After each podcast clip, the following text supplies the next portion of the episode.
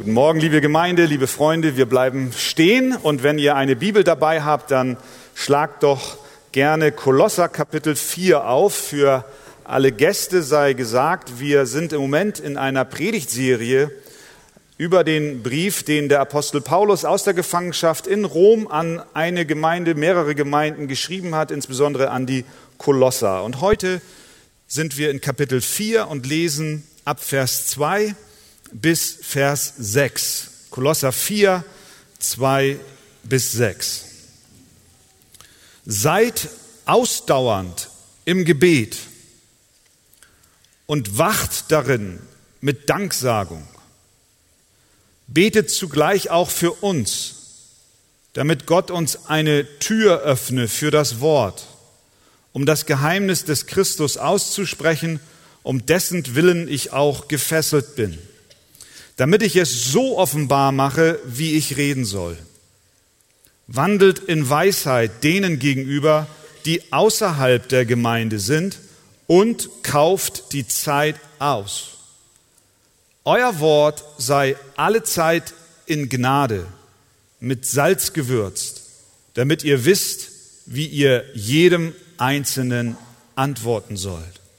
Herr, wir bitten dich, dass du uns offene Herzen schenkst und dass auch du mir jetzt gnädig bist bei der Verkündigung deines Wortes. Amen. Nimm Platz.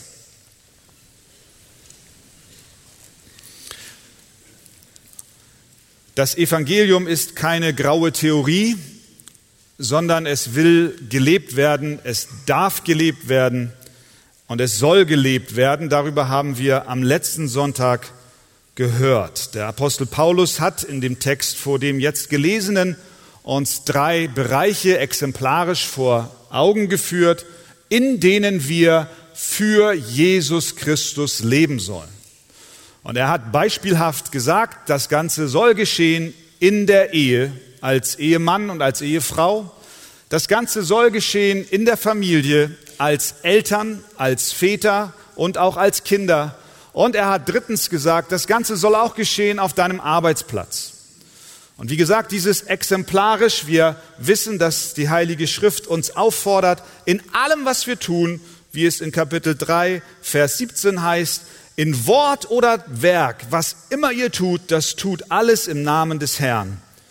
Und nicht nur diese drei Bereiche, sondern unser ganzes Leben leben wir für Jesus Christus. Das heißt, dass es keinen Bereich gibt, in dem das nicht der Fall ist. Aber wenn wir ehrlich sind, dann müssen wir feststellen, dass es nicht immer leicht ist, für Jesus zu leben. Es gibt viele Herausforderungen. Wir kennen Widerstand zum Beispiel in der Firma, Krisen in der Ehe, Schwierigkeiten bei der Kindererziehung, Probleme mit den Eltern. Aber trotz allem und vor allem dienen wir Christus den Herrn. Wir leben für König Jesus in allen Bereichen unseres Lebens. Und er ist es, der dich in die Ehe gestellt hat, in der du dich befindest. Er ist es, der dich in die Familie gestellt hat, in der du dich befindest. Und er ist es auch, der dich an den Platz gestellt hat an der Arbeit, wo du bist. Wo immer wir als Christen sind, wo wir auch sein mögen, in welchem Familienstand wir sind, wir können nicht für Jesus leben, ohne zu beten. Ein Christ betet. Das ist die Mahnung des Apostels im ersten Teil unseres gelesenen Textes. Und im zweiten Teil mahnt er uns, auch vor Außenstehenden ein Leben für Jesus zu führen. Also zwei Punkte heute Morgen. Erstens, für Jesus leben mit Gebet. Und zweitens, für Jesus leben vor Außenstehenden. Erstens, für Jesus leben mit Gebet. Zum Alltag eines Christen gehört untrennbar dazu, dass er betet. Wie sollen wir beten? Paulus schreibt, seid ausdauernd im Gebet. Das deckt sich mit all dem, was wir bisher im Kolosserbrief schon gehört haben. Wie können wir als Christen dem Umstand Rechnung tragen, dass Jesus Christus über allem ist? Dass er, wie Paulus in dem Kolosserbrief uns so deutlich gemacht hat, dass Christus vor allem ist. Dass er unser Herr ist, dem wir dienen. Wie können wir diesem Umstand Rechnung tragen, wenn nicht durch Gebet? Indem wir uns ihm im Gebet unterstellen und seine Nähe und seinen Willen im Gebet suchen. Seid ausdauernd im Gebet. Das war das Kennzeichen von Christen immer schon. Zu allen Zeiten. Nachdem Jesus in den Himmel gefahren war, kehrten die Jünger nach Jerusalem zurück und wir lesen in Apostelgeschichte 1.14, sie blieben beständig und einmütig im Gebet und flehen zusammen. Nachdem der Heilige Geist ausgeschüttet wurde zu Pfingsten und ein enormes Gemeindewachstum stattgefunden hat, lesen wir in Apostelgeschichte 2.42, was die Antwort auf dieses Gemeindewachstum war. Sie blieben aber beständig in der Lehre der Apostel und in der Gemeinschaft und im Brotbrechen und im Gebet. Paulus selbst betet. Kapitel 1, Vers 3. Wir danken Gott, dem Vater unseres Herrn Jesus Christus, alle Zeit, wenn wir für euch beten. Für Jesus leben heißt beten. Aber wie oft wird Gebet zur Nebensache? Wie sieht es bei dir aus? Ganz ehrlich. Wie oft ist Gebet mehr Pflicht als Freude?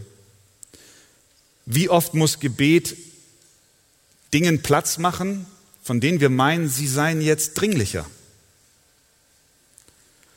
Wie oft schiebt die Tyrannei des Dringlichen sich zwischen unsere Gemeinschaft mit König Jesus und wir hören uns selber sagen, ich habe keine Zeit zum Beten. Dabei liegt im Gebet ein riesiger Segen verborgen. Da möchte ich unsere Augen hinlenken, denn was implizieren die Worte, die der Apostel Paulus schreibt? Wenn er sagt, seid ausdauernd im Gebet, beständig im Gebet, immer im Gebet. Das heißt doch, dass wir zu Gott kommen können zu jeder Zeit. Immer. Rund um die Uhr. 24 Stunden am Tag, sieben Tage die Woche, jeden Tag des Monats, das ganze Jahr über unser ganzes Leben. Das ist etwas Außergewöhnliches. Wir sind bei dem großen Thema für Jesus leben und wir haben auch am letzten Sonntag darüber gesprochen, dass es manchmal uns schwerfällt, für Jesus zu leben an dem Ort, wo wir sind und wie wir dann zum Schluss festgestellt haben, aber wir dienen dem Herrn, dem König und wie er dir die Kraft gibt, an dem Ort, wo du stehst, für ihn zu wirken und du kommst vor ihm, vor seinem Thron und er sagt, mein Knecht, meine Magd, ich sende dich an den Ort und du wirst in meiner Kraft alles benötigen, alles haben, was du benötigst, um dort zu sein. Und dieser König Jesus, und das ist doch impliziert in die Aufforderung, seid ausdauernd im Gebet, der hat immer ein offenes Ohr für dich. Das heißt, er lässt seinen Knecht und seine Magd nicht am langen Arm verhungern und sagt, jetzt sieh mal zu, wie du fertig wirst, sondern prompt kommt die Aufforderung, komm zu mir in deiner Schwachheit. Komm zu mir in deiner Not. Komm zu mir mit deinen Fragen. Komm zu mir in deinen Schwierigkeiten. Komm zu mir mit deinen Arbeitskollegen. Ich habe ein offenes Ohr. Das ist ganz anders als was wir in der Bibel häufig lesen, wenn ein Mensch vor einen König tritt. Denken wir an Esther, als sie vor dem König Ahasverus treten sollte, um ein Wort für ihr Volk einzulegen. Da war ihr ganz klar und ganz bewusst, wenn ich da reingehe, dann weiß ich nicht, ob ich lebend wieder rauskomme.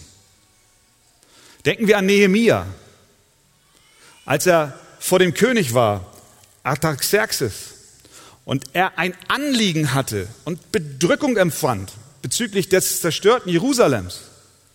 Und der König ihn fragte, was ist los mit dir, Nehemiah?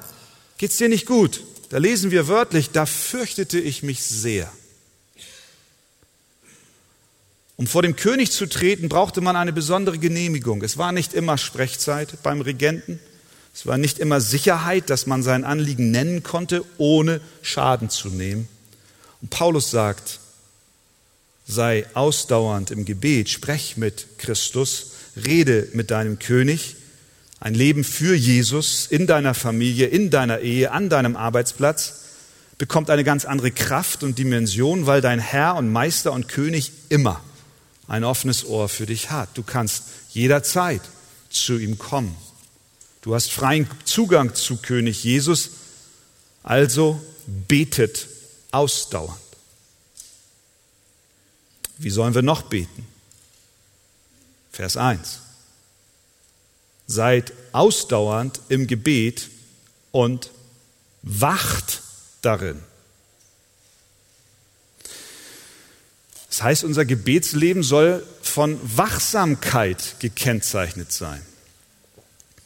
Ich mache das nicht oft, aber an dieser Stelle tue ich es.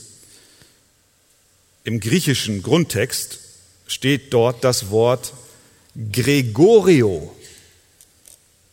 Das bedeutet, ich bin wach, aufmerksam, ich bin auf der Hut. Da kommt übrigens, haben wir einen Gregor unter uns heute Morgen? Gregory, Gregor, wer immer das ist heute, heute Morgen. Oder vielleicht heißt dein Sohn auch Gregor. Und du hast Schwierigkeiten, ihn morgens aus dem Bett zu kriegen. Dann solltest du überlegen, ob du ihm einen anderen Namen gibst. Denn sein Name bedeutet, ich bin wach, Papa. Ich bin wach, Mama. Dann kannst du ihm sagen, dann leb auch gemäß deines Namens, mein Lieber, und komm raus aus den Federn. Dasselbe Wort benutzt Jesus im Garten Gethsemane als er zu seinen Jüngern sagt, könnt ihr denn nicht eine Stunde mit mir wachen? Das heißt, äh, auch gemäß Epheser Kapitel, 8, äh, Kapitel 6, Vers 18, da schreibt Paulus folgendes, das ist sehr interessant. Wir sehen hier zwei Dinge, die zusammengehören.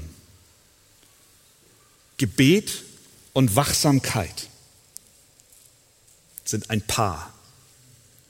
Paulus schreibt in Epheser 6, betet alle Zeit mit Bitten und Flehen im Geist und wacht dazu mit aller Beharrlichkeit im Gebet für alle Heiligen. Das heißt, ein wacher Geist und Gebet gehören zusammen.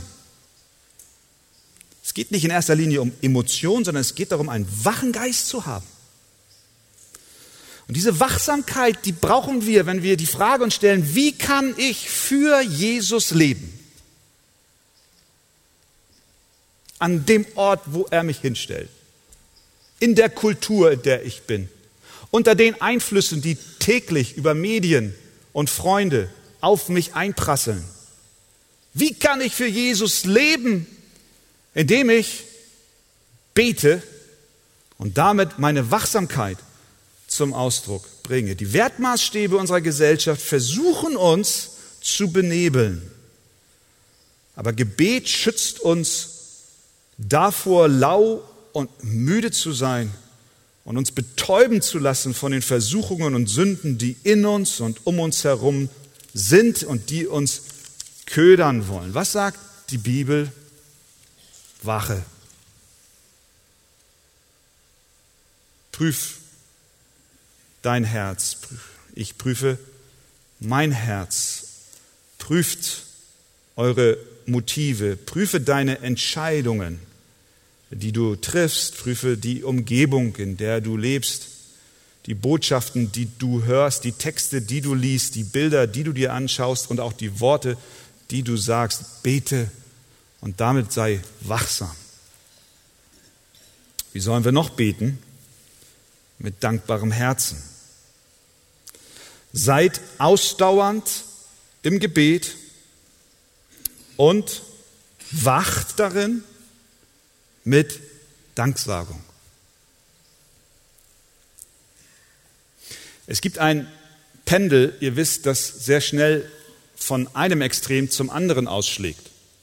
Und wenn wir uns schützen wollen vor Einflüssen der Welt, dann bedeutet das für einige, das Pendel schlägt auf die andere Seite um und ich sage, ich verdamme alles, was in dieser Welt gerade jetzt im Moment passiert. Und ich sage immer, oh, früher war es alles besser und es ist alles so schlimm und ach nein, und man nörgelt und man grummelt und man ist unzufrieden mit allem, was geschieht.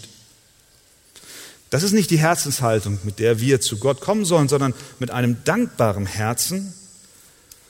Nicht ständig sagen, Herr, gib mir mehr, gib mir mehr, sondern zu sagen, danke Herr. Danke für meine Frau.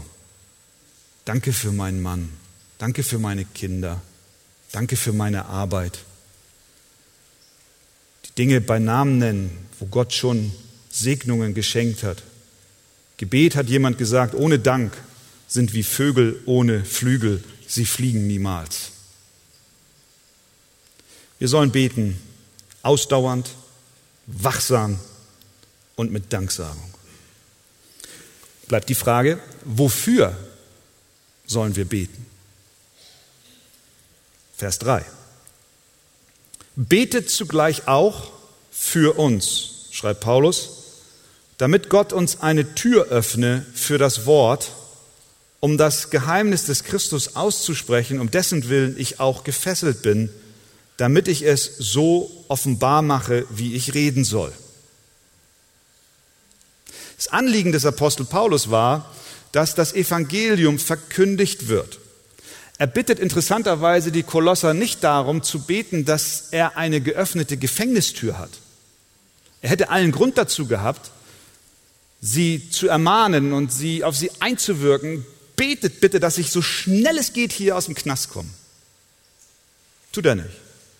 Er betet für eine geöffnete Tür, aber nicht für eine geöffnete Gefängnistür, sondern er betet für eine geöffnete Tür für das Wort. Die große Bürde auf dem Herzen des Apostels war es, das Geheimnis des Christus, das ist das Evangelium von Jesus Christus, zu verkündigen.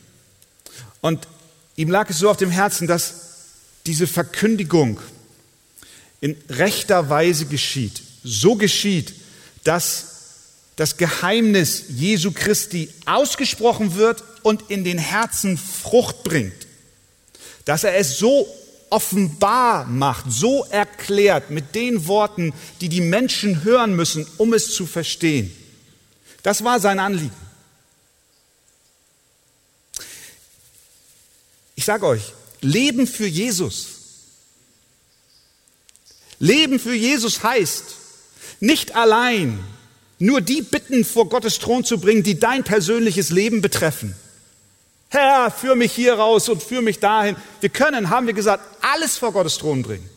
Aber Leben für Jesus heißt, sich eins zu machen mit dem Anliegen, das nicht nur der Apostel Paulus hatte, sondern das Jesus Christus selber hat.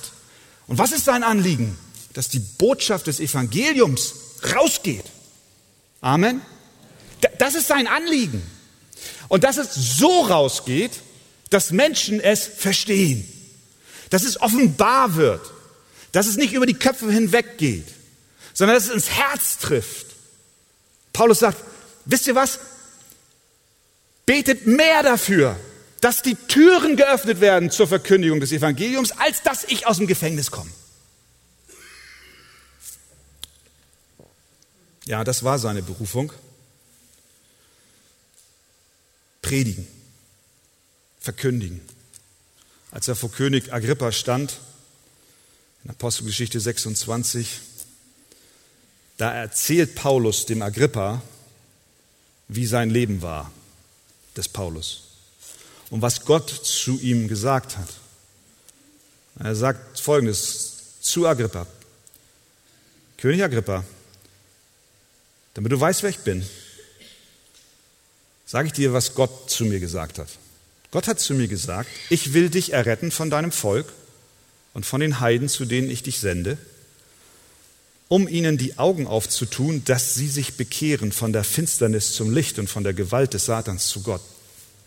Agrippa, ich bin Paulus, der einen Auftrag von Gott hat, dieses Evangelium zu verkündigen dass Menschen geöffnete Augen bekommen und dadurch sich bekehren von der Finsternis zum Licht und von der Gewalt des Satans zu Gott.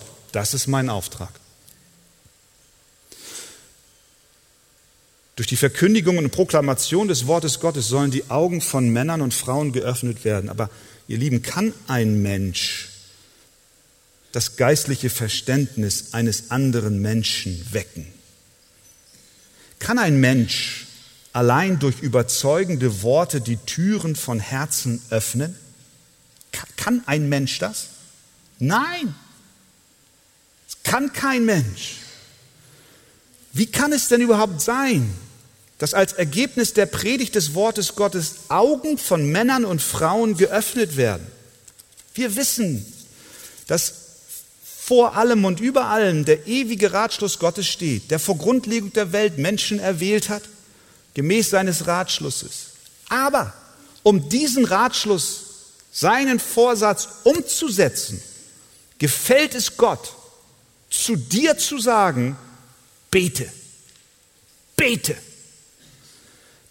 so dass durch das gepredigte Wort die inneren Augen von Menschen geöffnet werden.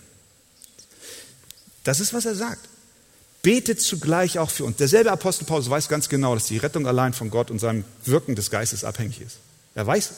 Aber er, er appelliert an unsere Verantwortung und die lautet, bete. Betet zugleich auch für uns, damit Gott uns eine Tür öffnet für das Wort, um das Geheimnis des Christus auszusprechen, um dessen Willen ich auch gefesselt bin. Ich weiß nicht, ob ich, ich, ich brauche auch Gebet, gerade jetzt, dass wir, das, dass wir das aufnehmen, dass wir verstehen, was für, ein, was für eine Rolle das Gebet der Gemeinde spielt. Wenn Gott es gefällt und er sich vornimmt, unser Gebet zu benutzen, um Türen zu öffnen, dann hat das Einfluss auf unser Gebet für Verlorene, oder? dann wird es unseren Tagesablauf uns wenigstens überdenken lassen. Wie kommen Menschen zum Glauben an Jesus Christus, auch heute noch? Sie kommen zu Gott, weil Menschen für sie beten. Weil Menschen beten, dass eine Tür offen ist. Weil Menschen beten, dass ihr Herz sich öffnet. Wie kommen Menschen zum Glauben? Wie kommen sie aus der Finsternis zum Licht? Weil Menschen beten. Sie werden nicht und sie können nicht auf irgendeine andere Weise kommen. Paulus sagt, bitte, leg die Verantwortung, ob Menschen zu Christus finden, nicht auf meine Schultern. Ich, ich kann das nicht tragen. Schaut nicht zu mir, lasst uns gemeinsam, das ist sein Aufruf, lasst uns gemeinsam auf die Knie gehen und zu Gott schauen. Und lasst uns schauen, ob er nicht die Fenster des Himmels öffnen möge und Segen schenkt, sodass, und ich füge jetzt meine Worte hinzu, sodass dieser Raum nicht in der Lage ist, die Menschen zu fassen, die das Evangelium von Christus hören wollen. Leben für Jesus heißt beten wachsam sein, danken, aber auch beten, dass Menschen kommen, das Evangelium von Christus hören. Und ist das nicht Trost für dich, wenn du in deine Familie schaust? Wenn du deine ungläubigen Eltern siehst oder Kinder, wo du manchmal müde wirst zu beten? Bete weiter. Gott sammelt die Gebete und er wird Erhörung schenken zu seiner Zeit. Also Leben für Jesus durch Gebet. Zweitens, für Jesus leben vor Außenstehenden. Als Christen leben wir nicht zurückgezogen und isoliert von anderen, sondern mit und vor Menschen, die nicht an Jesus glauben. Ab Vers 5 wendet sich Paulus diesem Thema zu. Er sagt, wandelt in Weisheit denen gegenüber, die außerhalb der Gemeinde sind und kauft die Zeit aus. Euer Wort sei alle Zeit in Gnade mit Salz gewürzt, damit ihr wisst, wie ihr jedem Einzelnen antworten sollt. Wie können wir effektiv denen das Evangelium weitergeben, die draußen sind?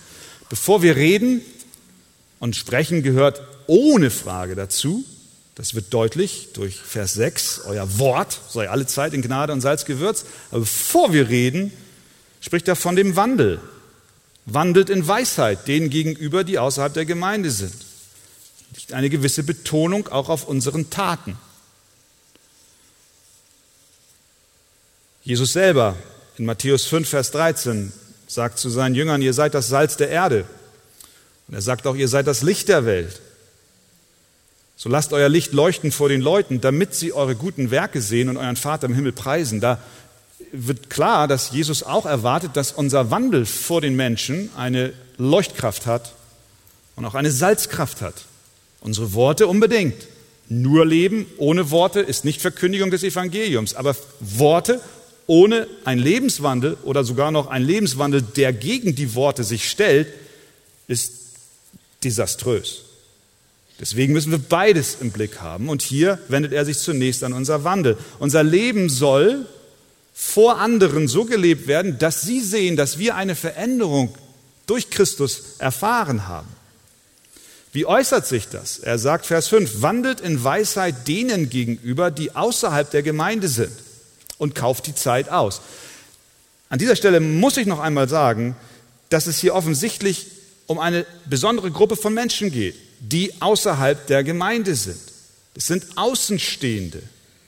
Nicht jeder ist von Natur aus Mitglied der Familie Gottes, sondern es gibt offensichtlich welche, die Mitglieder der Familie Gottes sind und solche, die nicht Mitglieder der Familie Gottes sind. Vielleicht hörst du das heute Morgen zum ersten Mal, aber das ist das, was uns die Bibel immer wieder erklärt. Wir werden nicht als Christen geboren.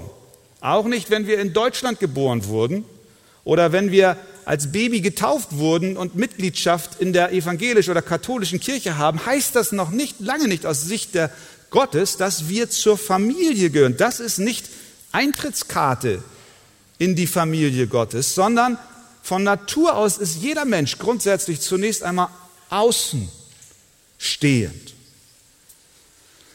Jesus selber sagt, dass wir von neuem geboren werden müssen, sonst können wir das Reich Gottes nicht erben. Er sagt in Johannes 10, ich bin die Tür und wer durch mich hindurchgeht, der gehört dazu, der hat das ewige Leben. Das heißt, es gibt welche, die sind außen, Outsider und von einem Outsider zu einem Insider zu werden, Teil der Familie Gottes zu sein, musst du durch die Tür Christus gehen.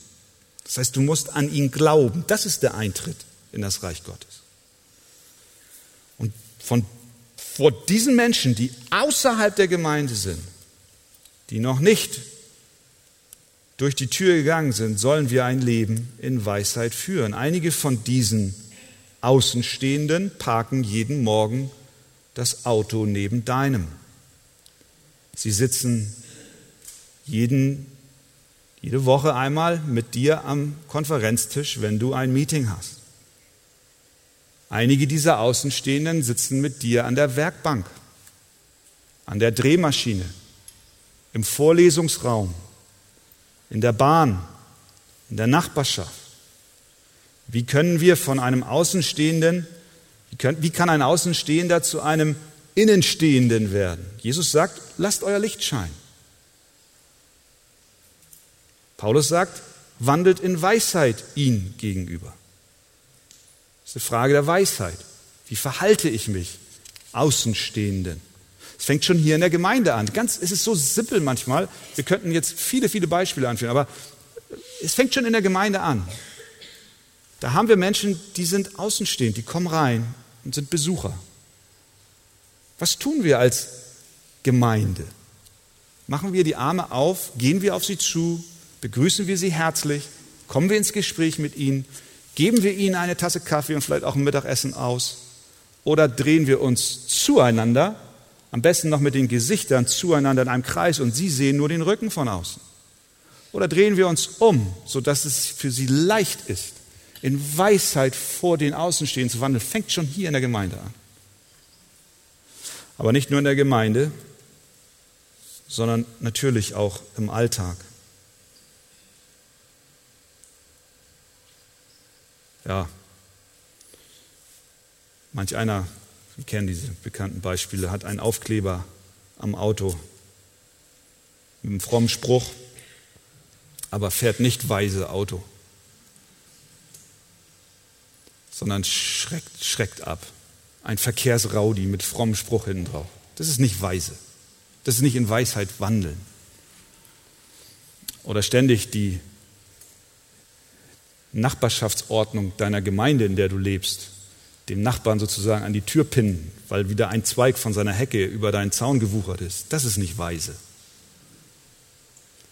Es hat wohl jemanden gegeben, der, ein Christ, der im Straßenverkehr dermaßen äh, aggressiv gefahren ist, dass er einem anderen die Vorfahrt nahm und das hätte beinahe eine Kollision gegeben und dieser, dieses Opfer sozusagen fuhr dem hinterher. Und der hatte auch so einen frommen Spruch hinten drauf. Und er fuhr ihm hinterher und hat ihn verfolgt und schüttelte immer den Kopf und so weiter. Und in einer ruhigen Minute hat oder in einem kurzen Augenblick hat sich dieser Fahrer das Nummernschild gemerkt.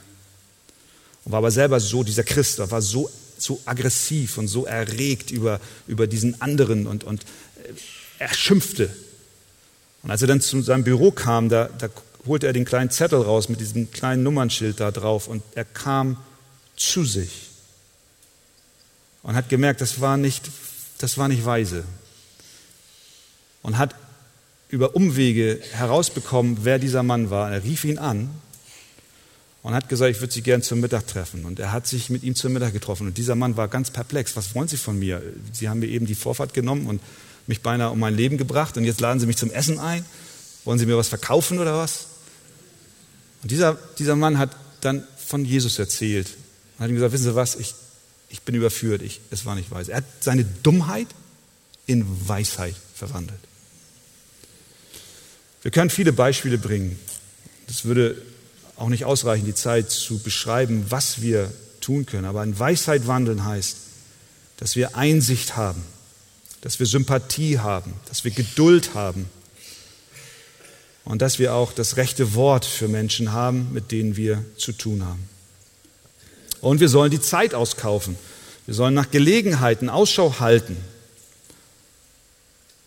und immer bereit sein, das Evangelium zu verkündigen. Auch dann, wie es hier heißt, wandelt in Weisheit denen gegenüber, die außerhalb der Gemeinde sind und kauft die Zeit aus. Nutze die Gelegenheiten, die Gott dir gibt. Am letzten Sonntag hatten wir ein wunderbares Seminar mit, mit Micha und, und, und Johann über Evangelisation, wo sie sehr, sehr schön uns auch vor Augen geführt haben, was es heißt, evangelistisch tätig zu sein. Und da war auch das Thema, dass man allzeit bereit ist, die Zeit auskauft, bewaffnet sein mit, mit Traktaten. Da muss ich viel lernen hatte letztens wieder ein Gespräch mit einem Menschen und wir sprachen über Jesus und es war wunderbar das Gespräch und ich habe mich geärgert. Ich hatte nichts dabei, um ihm zu geben. Aber die Worte sind vielleicht hängen geblieben. Auch dort, wo vordergründig vielleicht Türen geschlossen zu sein scheinen, sollten wir die Zeit auskaufen und schauen, ob es nicht doch Möglichkeiten gibt, das Wort Gottes weiterzugeben. Paulus selber hätte doch bei dieser riesigen geschlossenen Tür, nämlich der Zellentür seines Gefängnisses, denken können, es gibt für mich hier keine Möglichkeit mehr, das Evangelium weiterzugeben. Stattdessen lesen wir im Philipperbrief, ich will aber, Brüder, und das ist aus derselben, aus, demselben, aus derselben Gefangenschaft, schreibt er diese Worte an die Philipper wie auch an die Kolosser, ich will aber, Brüder, dass ihr erkennt, wie das, was mit mir geschehen ist, nämlich hier in Fesseln zu sein in Rom, sich viel mehr zur Förderung des Evangeliums ausgewirkt hat, sodass in der ganzen kaiserlichen Kaserne und bei allen übrigen bekannt geworden ist, dass ich um des Christus willen gefesselt bin. Wir haben darüber gesprochen, als wir im Philipperbrief waren. Er war gefesselt und wahrscheinlich hat er 24 Stunden am Tag diesem Soldaten, an dem er gekettet war, das Evangelium gesagt. Er konnte nicht weg, der arme Kerl. Er hat die Zeit ausgekauft. Verstehen, was ich meine? Der sitzt im, im Knast, in, in Gefangenschaft und kauft die Zeit aus. Und er spricht so von Jesus, dass die ganze Kaserne es weiß. Ein Gedankenanschluss für dich und auch für mich. Sind wir mit so einem offenen Blick in unserem Alltag, dass wir sagen, es scheint schwer zu sein, aber ich halte Ausschau nach Gelegenheiten, Christus weiterzugehen, weiterzugeben.